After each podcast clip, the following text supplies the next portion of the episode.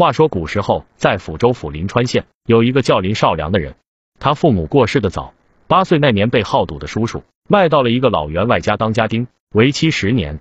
之后，林少良就再也没有见过他那个好赌狠心的叔叔。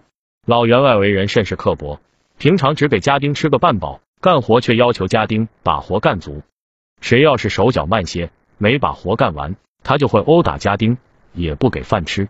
这是典型的既想马儿跑得快。又不舍得给马儿吃草料，林少良就是在这种被虐待的环境中长大的。可他这个人天性乐观善良，坚信自己只要撑过这十年，就可以脱离苦海了。所以他一直任劳任怨，埋头苦干。老员外家有一个丫鬟叫小翠，与林少良年龄相仿，遭遇也差不多，也是被狠心的叔叔婶婶卖到这里当丫鬟的，也为期十年。林少良与小翠都在府里干活，一起长大，二人早已情意相投。约定好了，等干满十年就离开老员外家，找个世外桃源，过上男耕女织的生活。时间过得飞快，转眼间，林少良在老员外家就快干满十年了。林少良已十八岁了，长成了个俊俏小伙。小翠更是女大十八变，长得亭亭玉立，甚是招人喜欢。一天，老员外让林少良送一封信到临县给张员外。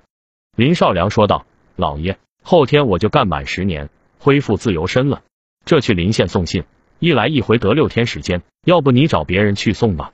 老员外怒道：“你现在还是我的家丁，我要你干什么就得干什么，你是不是皮痒了？要不要我给你一顿板子？”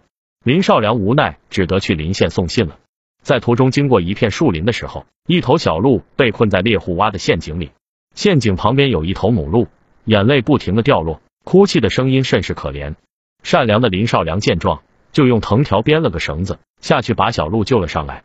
母鹿说道：“善良的小伙，谢谢你救我孩儿上来。”母鹿这一开口说话，可把林少良吓了一跳，连忙后退几步。母鹿又说道：“你别害怕，我没有恶意，不会伤害你的。”林少良闻言才放下悬着的心，说道：“你能开口说话，应该是成精了吧？你为何不自己救小鹿呢？”母鹿回道：“哎，我修炼了几百年，也只会口吐人言和一点粗浅的法术。”我连幻化成人都做不到，根本没办法救小鹿上来。林少良恍然大悟，道：“原来如此。”母鹿说道：“善良的小伙，为了感谢你救小鹿，我送你一小节鹿角，等你遇到困难的时候，可以对鹿角求助，我会现身以报今日之恩。”母鹿话刚说完，头上就掉下来一小节鹿角。林少良拿起鹿角，放到怀里收好。母鹿和小鹿就告辞离去，钻进了树林。林少良则是继续赶路。第二天，林少良穿过一条长长的山谷时，看见一只受伤的白狐。白狐见到林少良，哀求道：“这位善良的小哥，能否救救我？”林少良问道：“你都成精了，怎么还受伤？我身上可没有带金疮药，你要我怎么救你？”白狐说道：“有一只黑狐精要抢我的地盘，我跟他大战了三百回合，虽然把他打跑了，但我的脚也受了伤，现在动不了。你帮我到山上寻找一种草药。”我的脚只要涂抹这种草药，很快就会好。”林少良说道。“你是保卫家园才受的伤，应该不是坏妖精。我帮你这个忙。你说的这种草药是什么样子的？”白狐就把草药的模样仔细告诉了林少良。林少良听完后就爬上山，开始寻找草药。他找了几个时辰，累得满头大汗，才终于找到了那种草药。他把草药的汁涂抹在白狐受伤的脚上。白狐感激的说道：“善良的小哥。”真的是太感谢你了，我的脚只要涂上这种药汁，很快就会好的。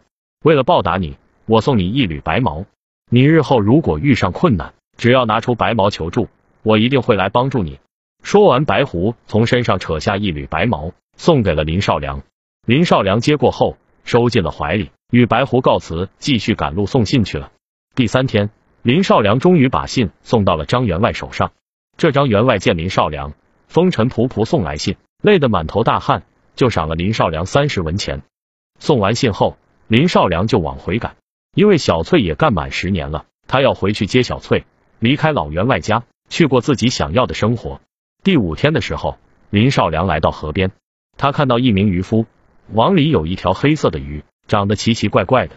渔夫在那骂骂咧咧说道：“从没见过这么奇怪的鱼，哎，也不知道有没有人肯买。网了一个早上，就得这么一条鱼。”真的是运气不好啊！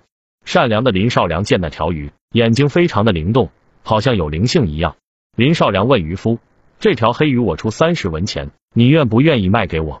渔夫见到有人肯出钱买这条黑鱼，那是巴不得，连忙说道：“好，我把这条黑鱼卖给你。”林少良拿着黑鱼走到了河边，把黑鱼放回了河里。突然，黑鱼开口说道：“多谢恩公救命之恩。”林少良惊讶的问道：“你既然会开口说话，刚刚怎么不求渔夫把你放了呢？”黑鱼回道：“我是鱼，他是渔夫。”我求他放了我，这不是笑话吗？他如果肯放了我，那他就不叫渔夫了。林少良想了想，觉得还真是这么个理。黑鱼说道：“为了报答恩公今日救命之恩，我送你一片鱼鳞。你日后如果遇上困难，就拿出这片鱼鳞求助，我一定出来相助，以报今日之恩。”林少良接过鳞片后，就继续往回赶。第六天，林少良终于赶回到了老员外家门口。林少良想进府。被门口的家丁给拦了下来。守门家丁问道：“你把信送到了吗？”林少良回道：“已经送到张员外手里了。”守门家丁说道：“老爷说了，你送完了信就恢复了自由身了，不再是府里的家丁，就不能再进府了。”林少良说道：“我去接小翠一起离开。”守门家丁说道：“小翠怕是不可能跟你离开了，因为老爷看中了她，她马上就成为老爷的第十八房小妾了。”林少良闻言大怒。就想闯进府去把小翠抢出来，可恨的是守门家丁人多，他根本闯不进去。这时，厨房里的刘师傅出门采购，正好看到了林少良。刘师傅跟林少良平时关系好，就把他拉到了一旁，说道：“小翠现如今被关在东厢房左边第一间房间里，你要快点想办法救她，不然三天后他就要成为老爷的第十八房小妾了。”林少良怒道：“这老员外也太不是东西了，自己都快是六十的人了。”还想糟蹋小翠，难怪周围的百姓都说这老员外坏事干的太多，如今连个后代都没有，死后注定没有人送终。刘师傅说道：“你就别骂了，还是想想办法，快点救小翠出来吧。你们情投意合，我早就看出来了，我是真心希望你们有情人能在一起。”林少良感激的说道：“谢谢刘师傅，你告诉了我小翠关押的房间，真的是帮了我大忙了，我一定尽快想办法救小翠出来。”晚上。林少良在老员外家的院墙旁拿出了一缕白毛，对着白毛说道：“白毛，白毛，我有事相求。”一会儿，白狐就来到了林少良身边，说道：“善良的小哥，你要我帮你什么忙？”林少良把小翠关押的房间位置告诉了白狐，说道：“你在这里挖个洞，直通小翠的房间，让我把小翠救出来就行了。”白狐听完说道：“小事一桩，你看我的。”白狐说完就开始挖洞，不久。就挖通到了小翠的房间，林少良钻了进去，来到小翠的房间。小翠见到了林少良，立马喊道：“林哥哥，你终于来救我了！”林少良示意小翠小声点，然后拉着小翠进入了地洞，出了老员外家。二人出来后就往南跑，没有想到老员外这么快就发现小翠不见了，派了几十个家丁出来追拿他们。他们跑到了一条大河旁，前面有大河阻挡，后面有家丁在追他们。小翠焦急的问道。林哥哥，这可怎么办？林少良说道：“不必担心，我有办法过河。”林少良说完，从怀中拿出一片鱼鳞，说道：“鱼鳞，鱼鳞，我有事相求。”须臾，河中出现一条大黑鱼。黑鱼说道：“恩公，有何事需要帮忙？”林少良说道：“黑鱼，你能不能送我们过河？”